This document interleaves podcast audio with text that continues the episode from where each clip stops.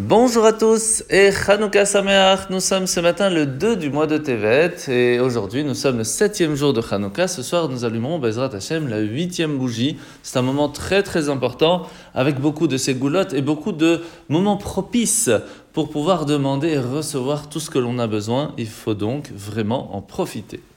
Alors aujourd'hui dans le Tanya nous sommes au chapitre 6. L'Anmour Zaken jusque-là nous a beaucoup parlé du fait que nous avons en nous reçu un cadeau extraordinaire, une âme qui est divine, qui vraiment nous donne la possibilité, grâce à la pensée, la parole et l'action, de pouvoir nous attacher à Hachem de différentes façons, comme on l'a expliqué hier.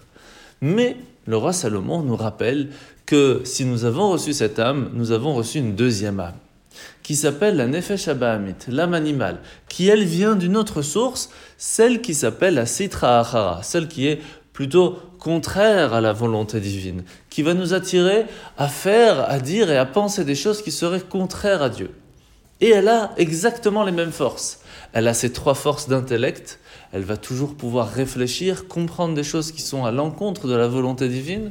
Elle a aussi cette possibilité de ressentir des choses qui seront aussi contraires à ce que Dieu attend, ce que l'on ressent, et aussi à faire des choses qui ne seraient pas bien. Et c'est pour cela que notre pensée, notre parole et notre action peut utiliser ou cette première âme ou la deuxième. Et à partir du moment où nous prenons le libre arbitre de choisir ce que nous allons faire, eh bien, si déjà on fait quelque chose, vaut mieux le faire de la meilleure façon.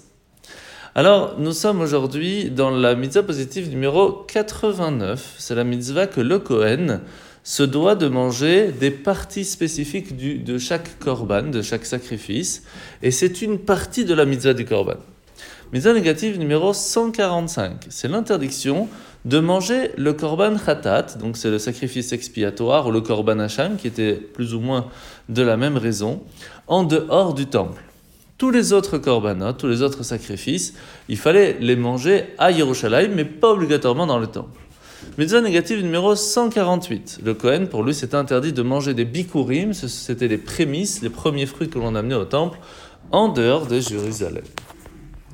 Alors la paracha de la semaine, nous sommes aujourd'hui parachat Miketz, où Yaakov a envoyé ses enfants, à l'exception de Binyamin, pour aller voir Yosef acheter en Égypte du blé car c'était la famine. Au retour, Shimon manque puisqu'il est resté en prison chez Yosef et il n'a pas le choix d'envoyer Binyamin euh, en Égypte pour pouvoir montrer à Yosef que ses frères n'étaient pas des espions. Et là, Yehuda ainsi que les autres frères prévoient de donner des cadeaux à Yosef pour, leur, pour vraiment lui montrer qu'ils n'avaient rien contre lui, qu'ils n'avaient rien contre l'Égypte et qu'ils n'étaient pas des espions. Ce qui veut dire que de façon, on va dire, logique, tout était bien fait pour que tout se passe bien. Et pourtant, Yaakov va prier. Vekel lachem rachamim qu'Hachem, Dieu Tout-Puissant, fasse en sorte que cet homme-là vous, vous manifeste de la compassion.